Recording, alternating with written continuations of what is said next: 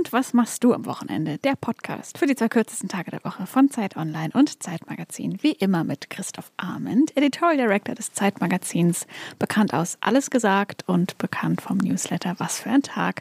Hallo Christoph. Hallo Ilona Hartmann, Schriftstellerin, die gerade an ihrem zweiten Roman sehr intensiv Ja, schreibt. äußerst. Radiomoderatorin bei Radio Fritz und jetzt auch Musikerin. Die neue Single von Niel, darf ich ankündigen, wird im Mai erscheinen. Und Gastgeberin dieses Podcasts natürlich, Ilona Hartmann. Hi.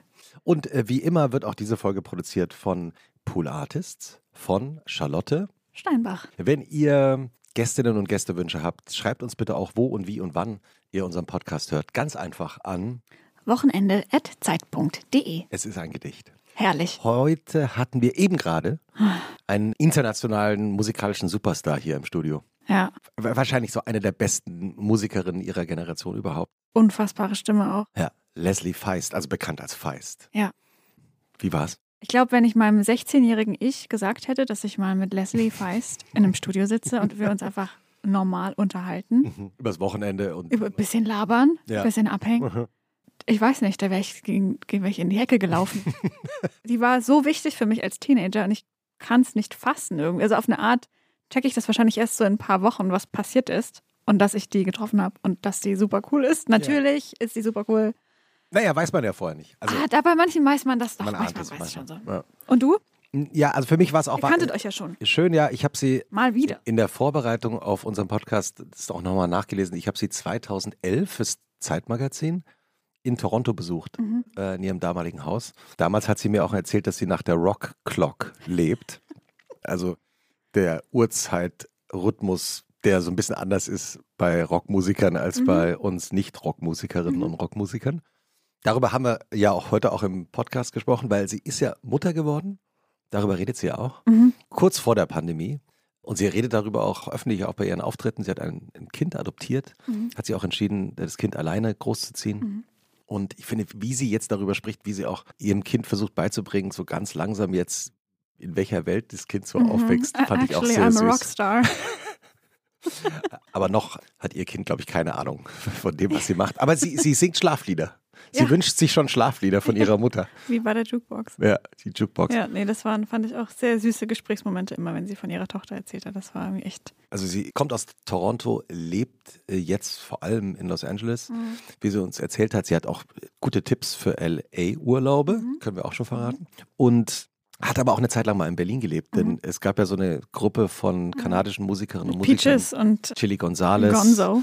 die eine Zeit lang alle mal gemeinsam in Berlin gelebt haben. Und sie verrät in diesem Podcast auch auf Deutsch die Adresse von dem Haus. Von damals. Ja, von Nicht damals. mehr aktuell. Nein, nein, heute ist es ja nicht mehr so. Aber als sie eben ein paar Monate in der Wohnung von Gonzo, also von Chili Gonzales, ich glaube in so einer kleinen Ecke geschlafen hat. Mhm. Und sie erzählt im Podcast auch, dass ein Festival in Berlin, das noch gar nicht so lange her ist, ihr für sie auch nochmal so ein ganz neuer Mhm. Moment war, um Songs zu schreiben, Musik zu machen. Mhm.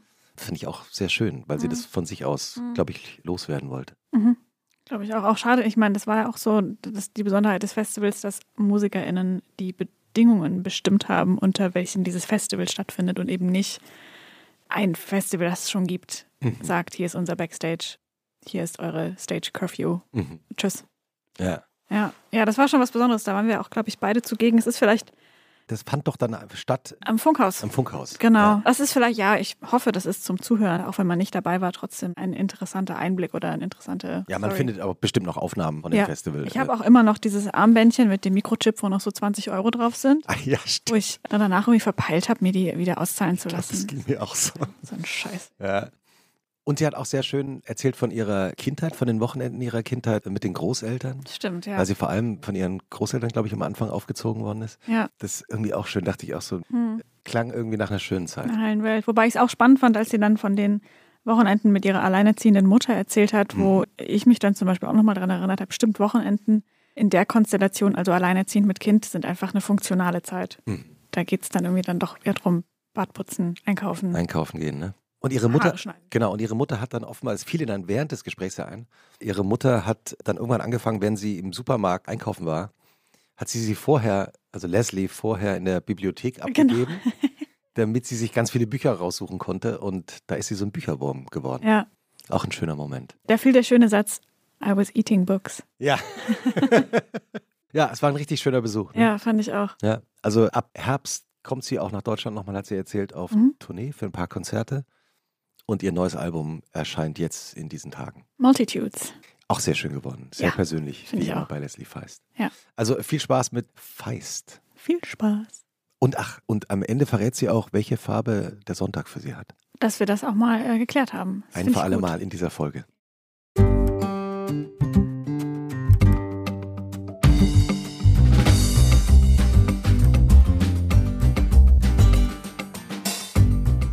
Was machst du am Wochenende? Der Podcast für die zwei kürzesten Tage der Woche von Zeit Online und Zeitmagazin. Wie immer mit Christoph Arment, Editorial Director des Zeitmagazins, Herausgeber des Newsletters Was für ein Tag und bekannt aus dem Podcast Alles gesagt. Hallo Christoph. Hallo Elona.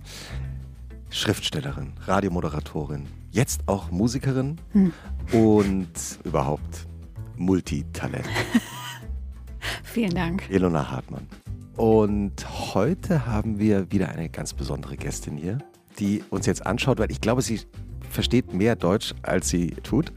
Uh, but we're going to switch into English to be a bit more polite. She's one of the greatest musicians of her generation. All her albums have become international success chart stories. Ilona and I were just talking about our favorite songs, and we couldn't stop counting. Mushaboom. What's what's your favorite one? I feel it all. I feel it all. I mean, it's mm-hmm. you know the albums, you know, are everywhere. And now she has a new album out. That's why she's here in Berlin, back to Berlin, because she's been living in Berlin for a few months, Here and there, yeah. quite a while ago. Welcome to the show, Leslie Feist. Hello. Or Guys, Feist. nice to see you. No, I'm Leslie for sure.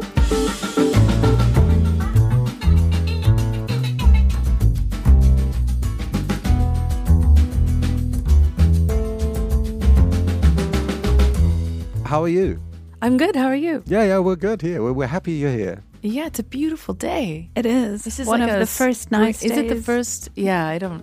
I got to London the other day, and it was everything was blooming, and everyone was saying it was the first nice day. When I got back to Toronto, everyone was saying it was the first nice day. So it's like I'm arriving for spring in every Maybe city. it's you. It might. It must be. I'm going to take full. So, so tomorrow you, you told us tomorrow you're going to Paris, so Paris will be in spring I'm bloom. thinking, yeah, We should think about traveling with Leslie. Yeah, just follow her. Just follow her tracks. around for it's the because nice. I spend the nice winters weather. in California, so I guess I'm bringing it from the west. I just keep Yeah. bringing California. Just keep bringing the sunshine to Berlin. It uh, is gorgeous out there. So, like every episode of Und was machst du am Wochenende, Ilona, the writer in the room, the novelist in the room, because she's published a novel in Germany two years ago, and she's working on her new novel that's going to come out She is. at some point next year. Ilona made up her mind and wrote sort of a fictional weekend of Leslie Feist. Oh my god, I love this. And she's going to read it wait, out to wait, you wait now. till I hear it. Do I get to close my eyes and it'll become like Studio Ghibli animation May- of this maybe. perfect weekend? Uh, maybe. Studio Ghibli, that could be the first recommendation. I'm such a fan of Studio Ghibli. I mean, we all are. I mean, Yeah. who, who isn't? Do you have a favorite Studio Ghibli movie? Well, I've been watching a lot of Kiki's Delivery Service because it's for the youngest one, and I have a three year old. So there's a lot of Kiki. I mean, there's a lot of she's Kiki, she dresses as Kiki, that she has a little tiny oh. Jiji cat doll. And yeah, there's Kiki to the max, but not many of them are, are really suited for like a little tiny mind, Yeah, yeah, yeah. a little unfresh consciousness that doesn't want to be scared. Also, I mean, the the soundtracks are amazing of the Studio Ghibli movies, right? I mean, there's this fantastic Japanese composer who rarely does concerts in Europe, and I listened to one of his performances a couple of years ago in Paris. It was sold out, big Wow. arena. Wow. Germans, yeah, it's fantastic. It always feels slightly westernized. Like the the melodies are are kind of western, but the instrumentation maybe isn't. And the and then I don't know if it's just because of the English dubbed versions. There's these English songs that are very like a, a little bit like children's uh, Right. like I like kind of sung kind of like a karaoke like pop style, except it's sort It's of not. about the, the lyrics are a little bit the spider crawled up that whatever you know. It's like, and I always thought, okay, what was the in the original? Yeah. this song would not have been there. So was Yeah. it the same song but with, uh, But with actually- Japanese lyrics? I don't know. I think I'm talking about the classical scores. I mean, there's Mm. for some of the movies they like they have a big orchestra playing. Yeah, yeah, that's and true. It's, and it's, it's absolutely beautiful. I need to skew my ears that direction and see if I can hear what you mean. Yeah. Okay, so Ilona. Okay, my Elo- fictional eh, weekend. Yeah. Uh, here it is. This is the scary part, but afterwards it's gonna get good. Okay, please. I hope. I hope so. So I do believe the life of Feist. There's two scenarios for what ends up being a weekend. And scenario A, it's the weekend, and Leslie Feist is on tour or in the studio, gripping onto at least some weekend-like routines, like getting coffee, going for a walk, calling home, or uh, taking a nap in a place that will definitely give you neck pain. scenario B, Smiling guest. Scenario B. It's not the weekend, but for Leslie, it is. Time is a shapeshifter, so sometimes it passes by within the blink of an eye. This rhyme was not intended.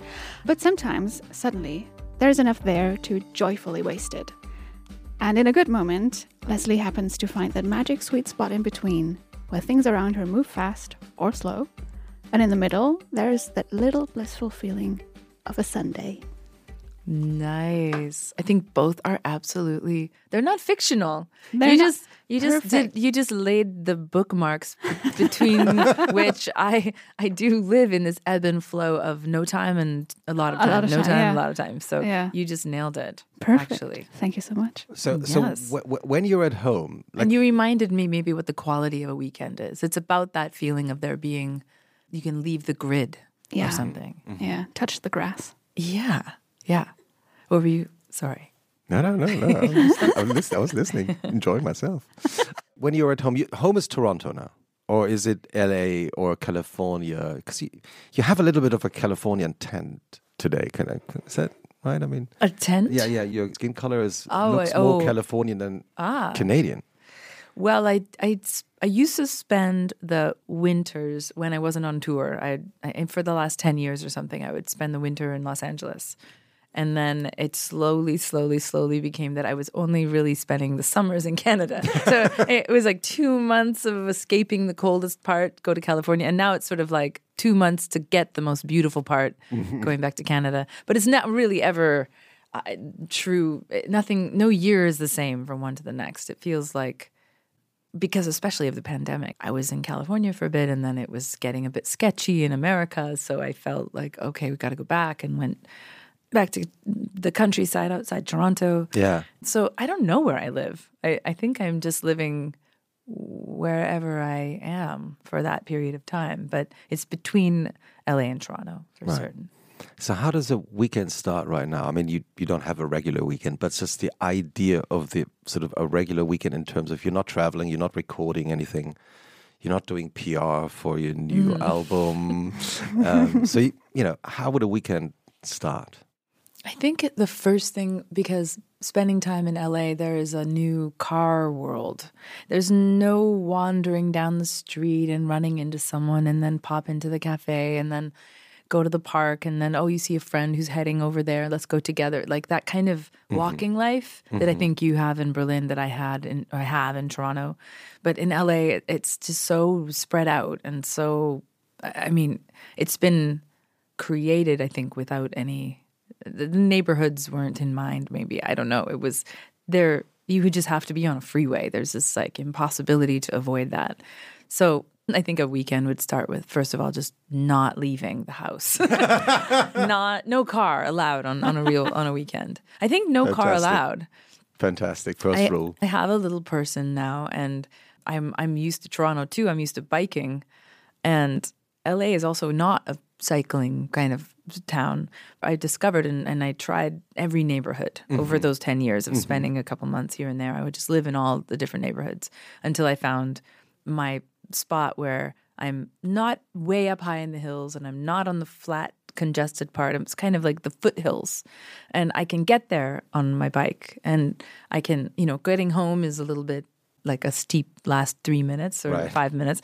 But once I put the car seat or the the bike seat on the back for my daughter, I got an e-bike, which is sort of a, so the perfect weekend is not leaving the house for many hours and then mm-hmm. getting on the bike and clicking the little switch that lets me explore all the hills and not have to feel like I'm going to get trapped anywhere. And we just explore all these house-lined streets of like all the all the nearby neighborhoods that would otherwise you would So, never so what part of LA are we talking about? I'm on I'm in East LA, which is like basically a friend joked that I moved all the way from Toronto. So I, moved as far west and then I stopped, you know, five kilometers too soon because I'm like the ocean's over there. You know, it's fine. It's a, it's a long drive away. During the pandemic, it was only 20 minutes, but under normal circumstances, it's like an hour. Right. So yeah, we're kind of in the mountains. Beautiful. Mm. Uh, so you mentioned your daughter. So you, you became a mother just before the pandemic hit, right? Yeah, I'm four months before. Right. five, four or five months. Yeah.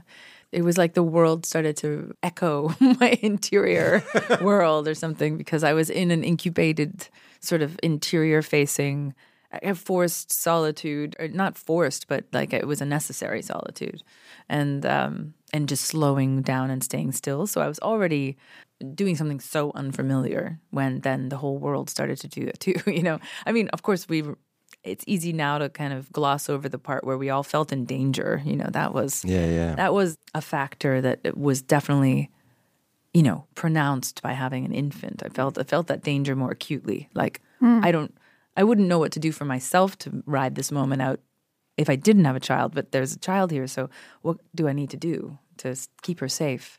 And i remember early on, you know, in that first few weeks when everyone was scrambling, really not knowing what to do, and you know, the joke of people stockpiling, you know, beans and rice and whatever.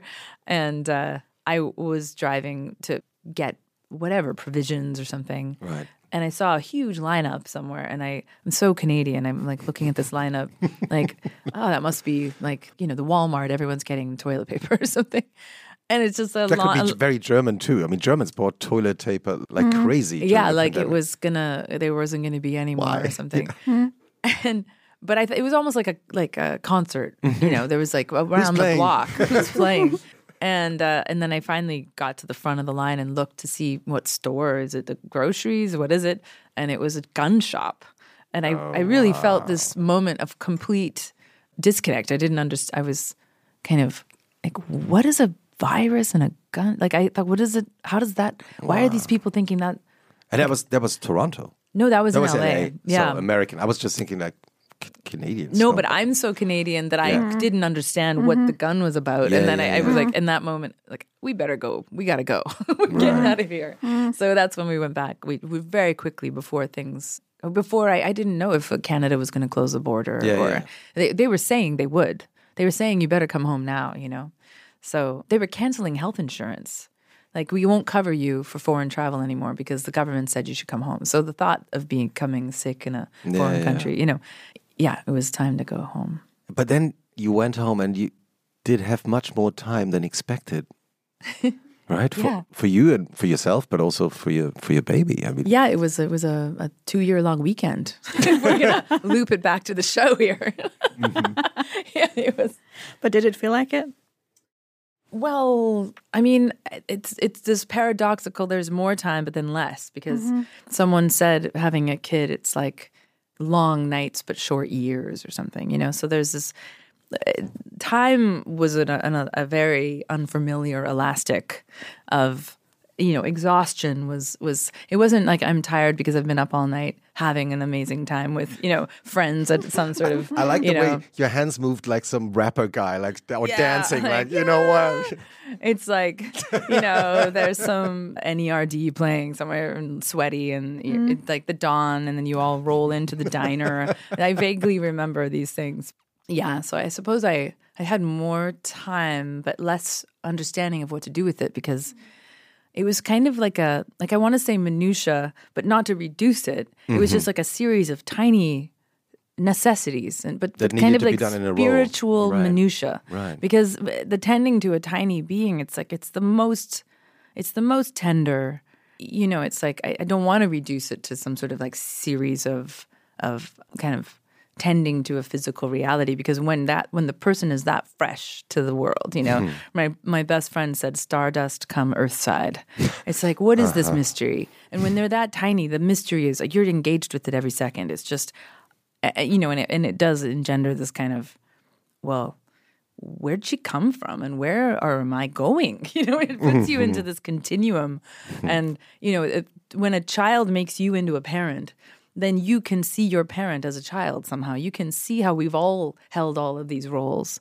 And it's it, you know so it's it was small a smallification but definitely kind of a like a my the aperture of my heart and my my consciousness and my curiosity was widening and and that's kind of what I was doing with the time it wasn't like chilling so much it wasn't Because I remember I had the pleasure to visit you in Toronto. It must have been 2011 for a cover story in Zeit Magazine. And I visited you in your beautiful small white house that you used to have. And you told me at the time that your day rhythm is dominated by the so, the so-called rock clock. Do you remember that? oh sure I remember the rock what, clock what, what is the rock clock? Well, the rock clock. I mean, it's sort of the. It's like a shorthand in all the bands I've been in. It's kind of just that, like nine to five doesn't refer to you know nine a.m. to five p.m. It's kind of nine p.m. to five a.m. is sort of the the when you're functioning. You're Yeah, you especially an on office job. well, but when yeah, when your job is to to work at night or to you know you're yeah you're just sort of like a nocturnal being to to be on tour. So what was the time schedule? The rock clock time schedule. I guess it's just being a night owl. Yeah. It's really just sort of waking up and being most active, uh, you know, after midnight or something. Those Mm-hmm. wee hours, which which weirdly I revisited, but in the form of infant, you know. But weirdly, it did bring me back. yeah, the infant clock is kind of the rock clock. It's except it happens for twenty a twenty four hour cycle, and there's no sleeping in or something. But it does it, that that uh, like brain. I don't know, like when you come online, when the ideas show up. I mean, you're a writer, so you must also be sort of casting your net around, looking for where where is the where are the words that you're going to write down, right? Yeah. and it's it's such a it's such a weird solitary Rubicon. It's to wonder how to find what it is you're looking for, and you must have a sort of a ritualistic. Like you must know when you're going to be most likely to. Yeah. And for you, is it morning or night? Or I feel it- like the nighttime has the advantage that nobody disturbs you and you Mm-hmm. feel like you're a bit more on your own and you can like nobody Mm-hmm. sees you trying. that's right. You're not seen trying, you're not seen failing. You can just Mm-hmm. play around with words or whatever idea you have. Absolutely, and, And then you wake up and like next noon ish and you're like, oh, the thing I did yesterday, never mind. It was at night. Of course, I didn't mean it. Or maybe it's good and you're like, yeah, I did this at night. Yeah, yeah. I mean, both are true. Yeah, and you- exactly. you're sort of sneaking. Like, Exactly, It feels like everyone's asleep. yeah. So it's an extra sneaky sense of of finding something that Yeah. that you're on a very private little voyage to find. Yeah. Or did you ever have that experience of somehow ending up at your elementary school at night? Like was that that that ever happened? You know, there'd be some sort of something would happen in the gym, the gymnasium where every the families are all gathered for something when you're Yeah, you I know remember young. once or twice maybe that happened. And then I remember running down the hallway with friends and feeling like Yeah. the school at night. You know, the lights are off and Yeah. the and you can hear kind of everyone's in the gym and you're the only one who's snuck down the hall to go to the science room and you're just like there's this feeling of of sort of secret like Yeah. discovery. Yeah. And that's kind of what uh, those those one, two, three a.m. hours Yeah. always were that feeling of sneaking if I was if I was writing at that point. Yeah. But now, you know, to be awake in a, in servitude, mm-hmm. it, it's still I still found there was a quality of sneak to it. I liked being awake in the wee hours. I mean, I would give anything to sleep, but at the same time, it was it was a place I'd spend a lot of time Yeah. already. So I was never quite sure if it was because I was not fully or hadn't fully grown into the fact that I was now a writer because I wouldn't take it seriously enough to do it in the daytime just as a normal job. Mm-hmm. So that's my suspicion about myself. I don't know how you feel about this, but for me, it was always like I have. I'm a bit like cheating. I'm doing something I'm actually not supposed to do, so I do it at night. so nobody you probably found something more valuable there then because you were finding the thing only you could find at Yeah, the time possibly. that you were. I mean, I of course we can all.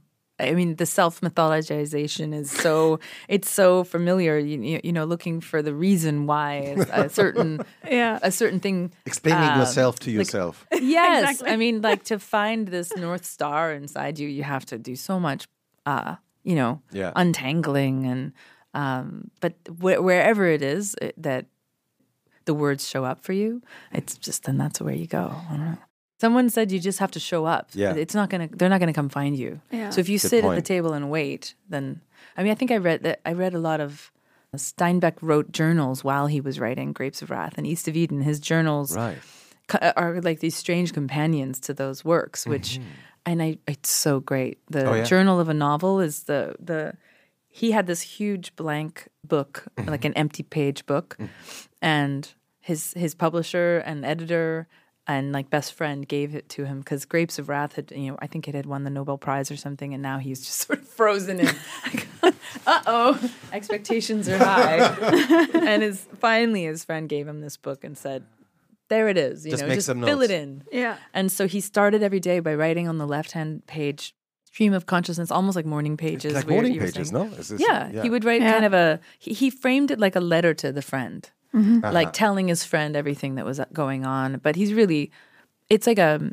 It is a stream of consciousness because it goes from like a dentist appointment to what he needs to do in the renovations of their house and how annoyed he is that his mm-hmm. pencils are the mm-hmm. wrong thickness and and sort of a problem he's trying to solve with, with his story. And then even sometimes halfway through a sentence, he would lift off and on the right pa- right hand And side. continue on the other he side, would on the continue the story, Right. and he only wrote the story on the right hand.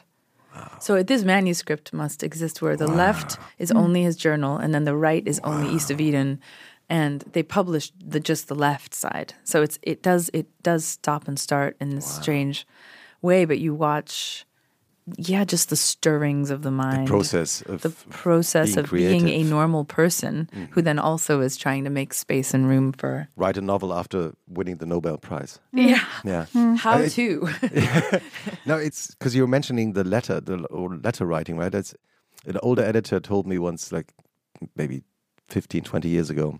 If you don't know how to write a piece, just write it as it pretending to be it's a letter to someone, that's and it will always advice. Mm-hmm. have that personal touch with it. Yeah. Well, don't you find that you, if you were to write, say you want to relate a story, like a, a story that actually happened to you, Mm-hmm. if you wrote it to your mom, you'd tell it one way. If you wrote it to the friend who you know who would really understand why the story was particularly, you know, Right. important, then you would. Probably write it differently. Yeah, and Yeah. I've been finding, and some songs on this record are actually were because it was the pandemic, it was lockdown. There were so many people I love that were away, and I a few songs I was writing just directly, you know, send it in their email in the morning, like here you go. Here's a little. So it was sort of like a That's a beautiful way. like a like a pen pal type of Right. yeah. It- So we, if if you would publish sort of a podcast that would accompany that album, we would find out about who you're writing the songs to. And, Sure. Although maybe some of them wouldn't want to be known because their Yeah. problems were not mine to share. But then that's what the handy uh, the handy container of a song is that it doesn't need to be biographical. you grew up on the countryside. No. no, is that true, or is it, did you grow up in the city of Toronto? No, I grew up in the city of Regina and then Calgary. They're like very much no nature anywhere except maybe the playground. How did the weekends of your childhood look like? That's a good question.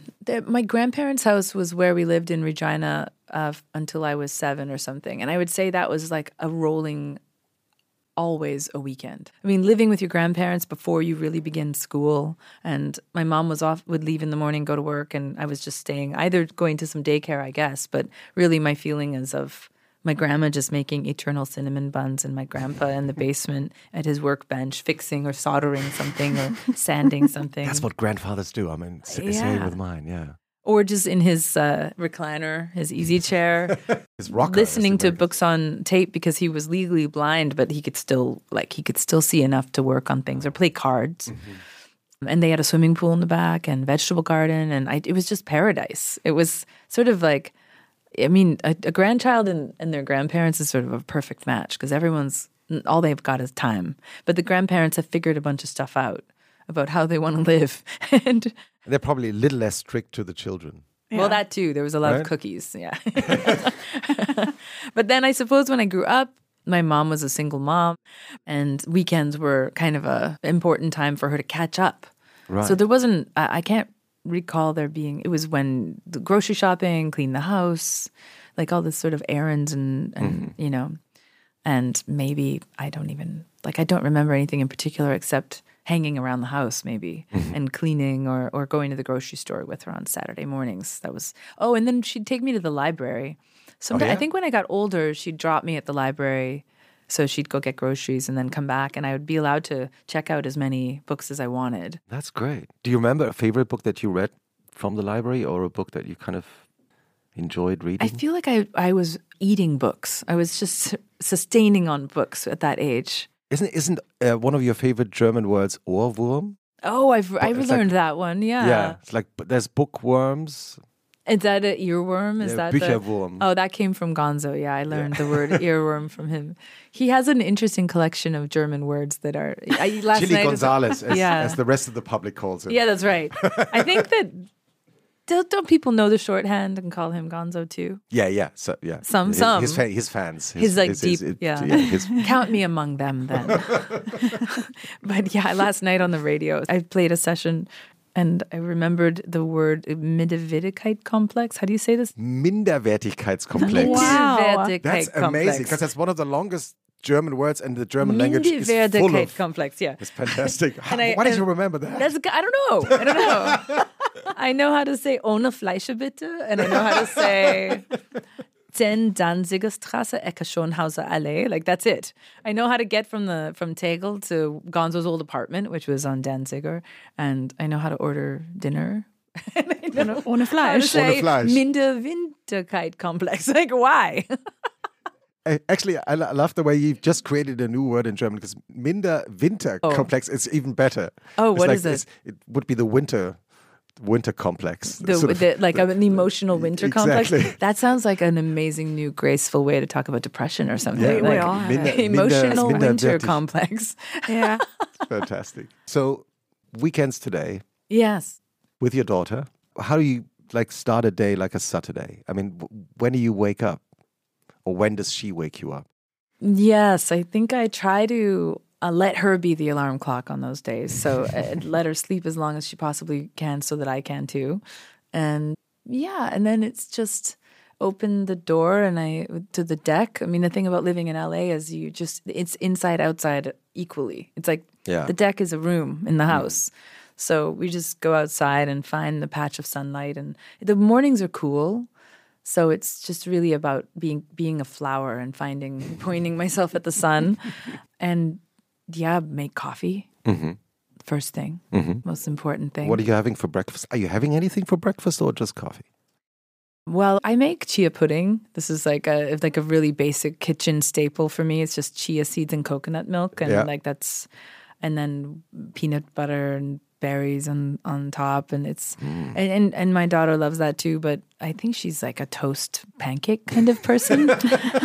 I remember being very beige motivated when I was little too. So, but yeah, but it's funny because she really understands. Co- I make the Italian like stovetop, like the espresso. I don't know what you call it here, Yeah, the yeah, mocha yeah. pot or something people call it. And we can hear it go, you know, and she's always like, Mama's coffee. she knows. Or she'll be the one to press the grinder. This is her fun and first thing is any button pressing, you know. So she she is my coffee tech. Um, and uh, I don't know. And then we just have friends come over, whatever, Right. just hang out. Like honestly, it's the least amount of logistics on a weekend Yeah. would be the goal. But no you act- plans. do you- no. So no active plan making, no swing by at five or just There's a few let friends happen. that just come by when they want, and maybe they'll tell me, or maybe I'll just look up and there they are. It's sort of a it's a gift in that way. It's not. It's been years since I have like pop by friends. You know, Yeah. like just showing up. It's it's. I think that's like for and, me. and you, and you feel very comfortable with it. I mean, Yeah. I think it divides the human race in people who are like very comfortable with friends Yeah. just popping up, Yeah. or just the other way, people who are totally in shock when a friend Yeah, pops, sure, pops up and course. say, "Oh, why didn't you call me before. I think it's the those the, for sure. There's this certain friends though that you that require no effort. Yeah. It's not like I'm socializing now. It's like we just, are just around. It's yeah, and I would do the same if I'm in the neighborhood, like knowing at any moment, like, hey, it's the it's the friend you give the key to because right. they might as well live with you. They just don't, or something. You know, it's just like family, the good chosen family. You know. But then the active plan making would be the beach because hmm. that is. I try to not go on a weekend because that's when everybody else is going to. But so I can I can What- some. what's your favorite beach? Oh, in- the favorite. Los Angeles that You're you whispering into a microphone. so so so we can all make notes. I mean, it's just it's called the Pacific Ocean. It's right there. Well, I heard and it's really big. But any sand that touches it, I mean, I guess I, I guess you're right. I don't really go to Venice because there's kind of a kilometer from between the sidewalk and the when you finally Yeah. get to the water. It's like this endless mirage in the distance is the ocean. But Santa Monica, Malibu would be the best, but it is an extra long drive. Mm-hmm. But Malibu is because you can park and you're on the sand already, and Yeah. it's it's and there's way less people and it's more rugged feeling because it's there's the cliffs and it's a bit wilder. It's not like Venice Boardwalk. Like Right. let's just say Hollywood and the Venice Boardwalk, I, they never need to be visited. I just had my little niece, uh, my teenage niece, visit, and it was those were the things that she'd heard of of LA. And I said, I'm going to give you the gift of not taking you to those places, so that we can you can see what what Yeah. what isn't reverberated out of LA as and expounded to the whole world as what it is here. I'll show you what it really is. You know, the mountains and the the neighborhood, and you know, going to the like all these amazing Mexican folkloric dance presentations that you happen to you, you go past some community center and outside there's like beautiful mariachis with little children dressed in mm-hmm. beautiful costumes playing doing traditional dance and like that's what LA is. The LA that I live in is a Mexican working class like beautiful like tight knit community that makes me feel extra like I'm at a disadvantage to not speak Spanish. And it's it's been a language I have a crush on for so long, but um, and, and and my neighbors are they're having raging parties that uh, no one could even ever try to be so cool as to have they have like bands with you know trumpets and tubas and sort of like huge loud PA systems and illegal fireworks popping off out their backyard while they have these ragers like until four in the morning with like a PA blasting. and and and her, and their neighbor, this Canadian musician, sometimes rings rings their door and says, "I'm trying to get some sleep. Yeah, please, right. please be more quiet." I mean, uh, I usually wish that I, I mean, first of all, I love that my daughter can sleep through anything because there's fireworks going off all the time. that's good. Yeah, I, I usually phone a bunch of friends and say, tonight's the night, get over here. And we make kind of a, Ah, we, we make a party sneak in. next to, yeah, because it's, it does usually happen on a weekend. So they are very well aware when the weekend is. And, and, uh, you know, I some, have fireworks in my neighborhood's garden. Come over. yeah. the official the official sign. I mean, there's sometimes four days in a row where there's some raging party that'll be around like Cinco de Mayo or like, I guess, usually around the 4th of July and New Year's is crazy. Yeah, I live in a valley that you just you can't. It, it's it's like it starts at noon, and I'm, the joke is you can't see fireworks at noon. What are you guys doing? Just, just testing so that Yeah. they go off later. That's right. and I've had friends send me video where they, when they leave my place, they go down and find the parking lot or the the intersection where they're sending them off and send me video of what it is right th- like it's just wild. It's like it's like you know they're they're like sending missiles up into the air like every four minutes and it's just filled with smoke a haze of like chemical firework fog and yeah. it's such a strange i mean it's not awesome in that it is yeah, it's like Yeah. the fires that it can cause but but in my neighborhood it's like so it's like a it's a neighborhood. It's not like where the fires have Yeah, really raged. Yeah. Do you ever sing lullabies to your daughter? hmm well i used to be able to before she was uh, before she was like had had language. She was more of an inert recipient of the endless lullabying whether she was ever like quelled and comforted by them i'll never know but now that she's old enough to say she she's like uh-uh or she's like i'm a jukebox and she just like presses the button of which song she's, she's selecting you know Does she have a favorite song of yours?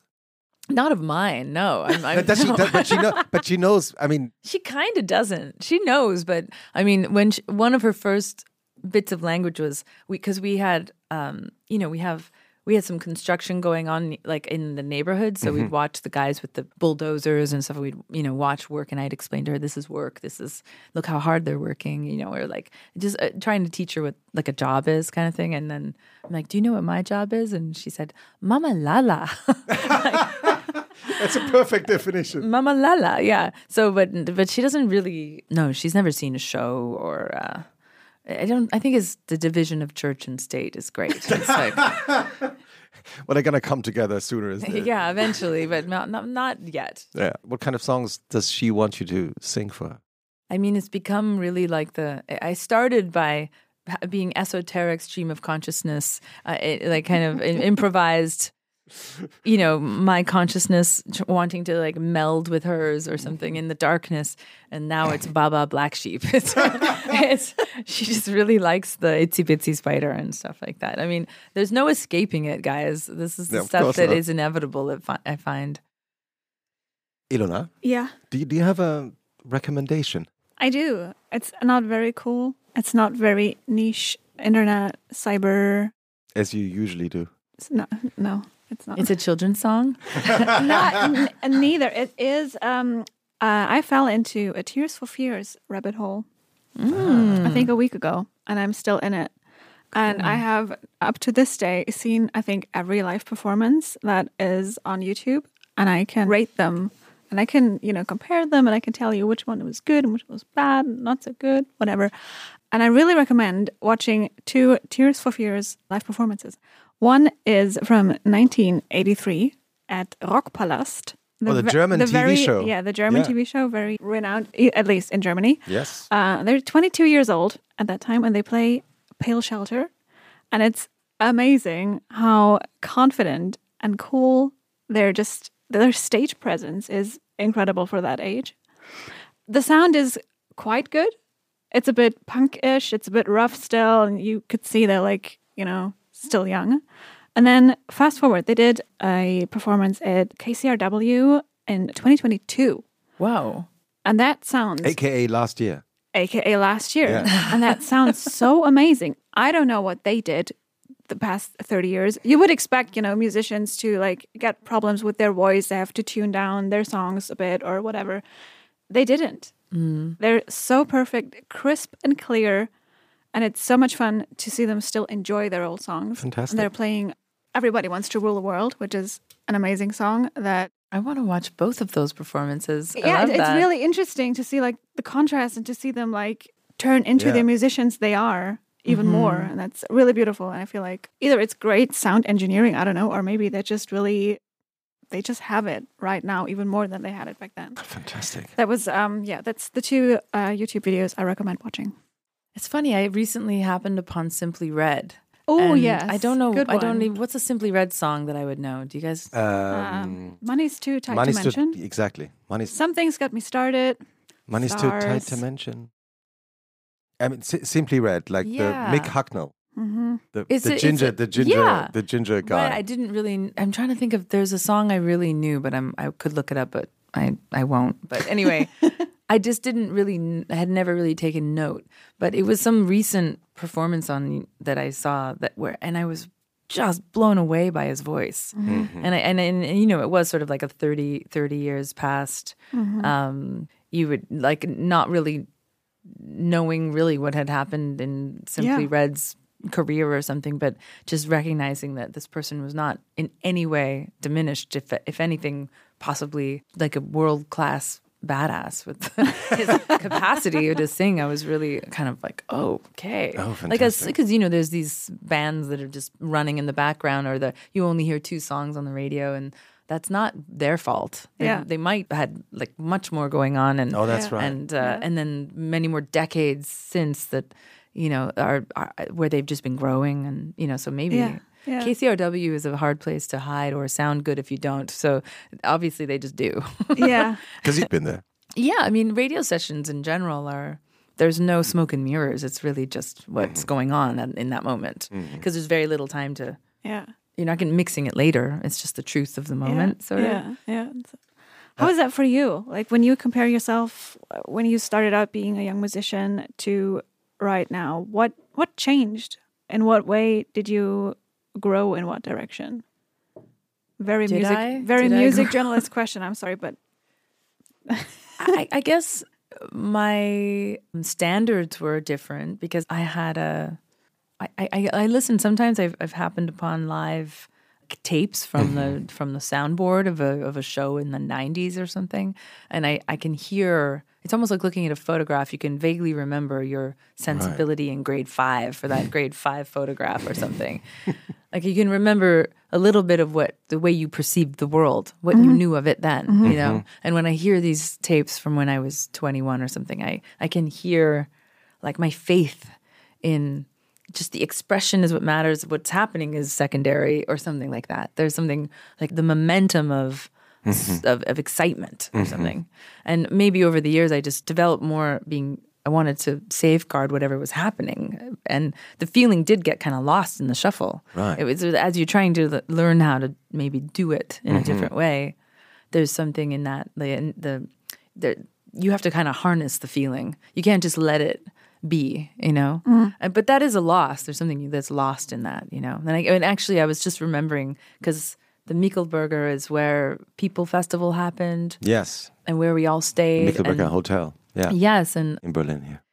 and I was knowing I was coming to Berlin. I was like, I want to stay there again because the last time I was here was at that festival where Right. maybe it could be argued that the circumstances that Justin from Bon Iver and the Dessner brothers from the National they created this scenario because they had maybe also had the same tendency where that as they became more professional musicians, there's just something that you're never going to get to feel again mm-hmm. about being that beginner. Mm-hmm. Um, not that you get so good, but you just get you get good at, at creating conditions to be good within or Yeah. something. Mm-hmm. And this festival really woke me up. I felt like it was just kind of it was like being a kid at summer camp. Like every single person admitted that when they were all playing together, you were improvising mm-hmm. together. Yeah. and- mm-hmm. yeah. the setup was that from you arrive on Monday and you know walk into the courtyard of the Michelberger, which was only us. It was only the people involved in the festival staying. So everyone there, like you walk, you could safely walk up to anyone and say, mm-hmm. "Hi, I'm Leslie. Right. Who are you? What do you? What do you?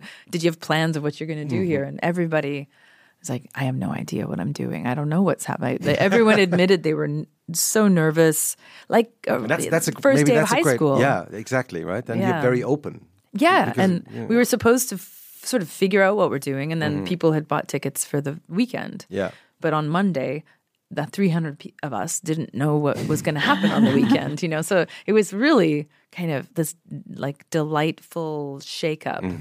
And it took me a few days to kind of almost wake up within those circumstances to realize, like, oh, like I was given back a sense of like complete invention of something from hmm. scratch. Like I kind of I joked that it's like a mid-career detox or something. Because you all the conditions with you know the the creating of conditions to feel comfortable inside of mm-hmm. all of that dissolved because the the the, the great wisdom of their plan was that they took they took a drummer from this band and the bass player from that band and the guitar player and no one was bringing their crew no one was bringing their Safe sidekick environment, like everything's yeah, full or of even routines. just the, the if, Yeah. if the band had two people, they usually just bring pick who's which one of you would like to come, so Yeah. Mm-hmm. that no one had a fallback. And so new alliances were forged in this. Really, it was very yeah. So to answer your question, I think it, it gave me back that feeling of the initial, you know, just being stoked. Yeah. I was there at the uh, People Festival at Oh, yeah. this at Yeah, this me too. weekend. I Yeah, yeah. remember everyone was like tiptoeing around and was like, "Oh my god, is They're this playing now. They're playing now. is this is this Feist and Bon Iver? Wait, is this I don't know who I can't really remember who else I saw, but I was Because that performance made you forget all the others. No.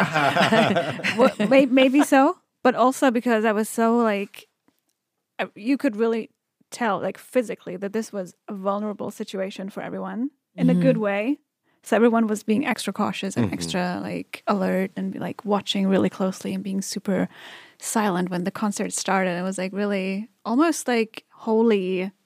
yeah uh, it was atmosphere. so unbelievable that it, it that it worked because every single person who went to the festival had a different they saw they went to a different sequence of of these shows, and everyone who played the festival, I was aware of probably one hundredth of everything that ended up happening. I mean, it was just the strangest thing. And actually, Mary Hickson, uh, this um, Irish pr- creative producer, is the one who I watched uh, make like kind of a living, breathing spreadsheet of reality of somehow giving everyone access to each other and the time slots and the m- hundreds of rooms and the and she, you know, she just harnessed this and gave everyone more than they needed to thrive, kind of thing. So much so that I got like a creative crush on her, and then she became the, became the creative producer of the Of your new shows. of the show that Yeah. I that I built Yeah. to that these songs were incubated in. Yeah, so it, it like a, a lot of uh, things of like major value, and I'm so grateful for all came from this people Sounds experience. fantastic. Yeah.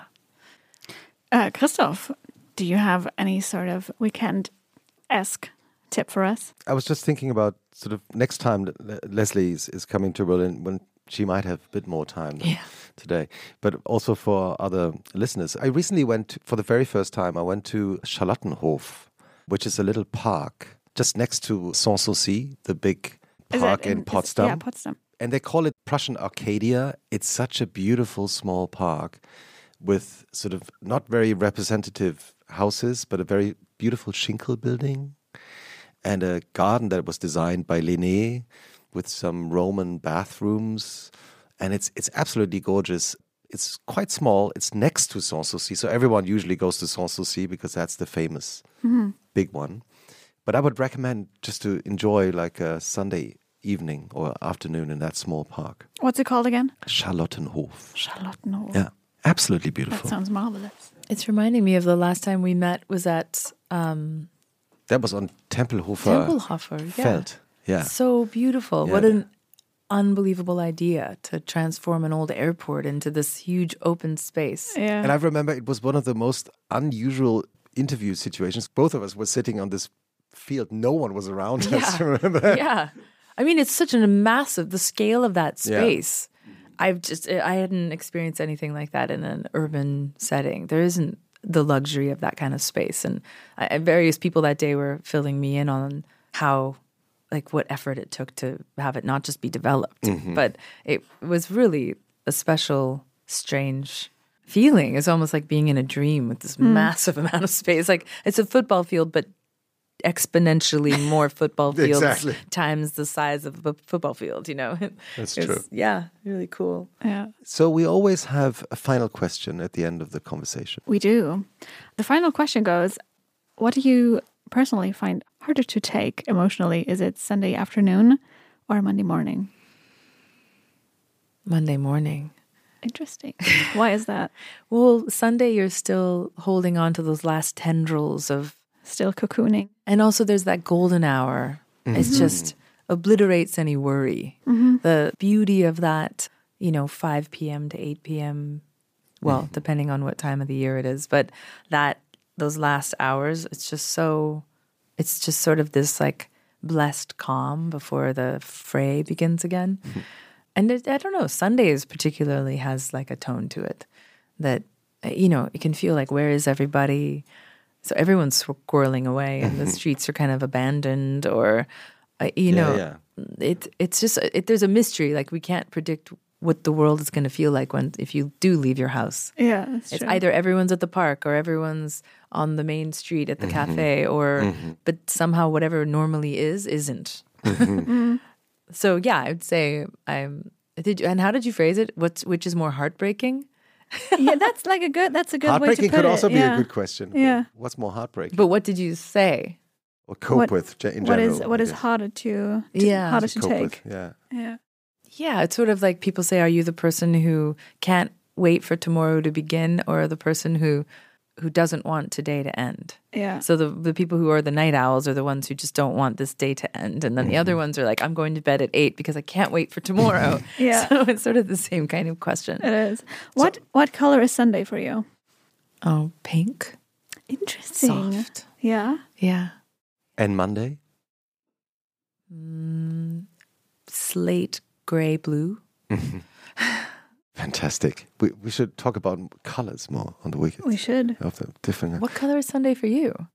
Um, it's white, and Monday is red, and I just a few years ago found out that this is not because I have some sort of really creative brain. It's because the columns and the TV um, Oh, The guide. the t- And the TV, TV guide, guide, magazines. um, put colors on every day, and I just remember. That's so funny. That's so funny. And you? For me, it would be yellow. Sunday Sunday's would be yellow. Yeah, sunshine. Mm, mellow yellow. yellow. Mellow yellow. Yeah, And Monday. blue. Yeah, blue's like a the blue collar, kind of like Right. get back to work. right. I know it's very banal. No, well, I said blue too. There's something but about you- an but you had, overcast. no, no, no, but you had like a different tone. You didn't s- A just say gray blue. blue, that's yeah, true. Yeah, yeah, but this the pink Sunday is really good. Yeah, I'm gonna I'm gonna stick to that. Blue, Yeah. Pink Sunday. I'll try to rewire my brain to that. Thank you so much for coming by. Thanks for having me. Such was a Thank you so pleasure. much. Yeah. Happy weekend. Happy weekend. Happy weekend.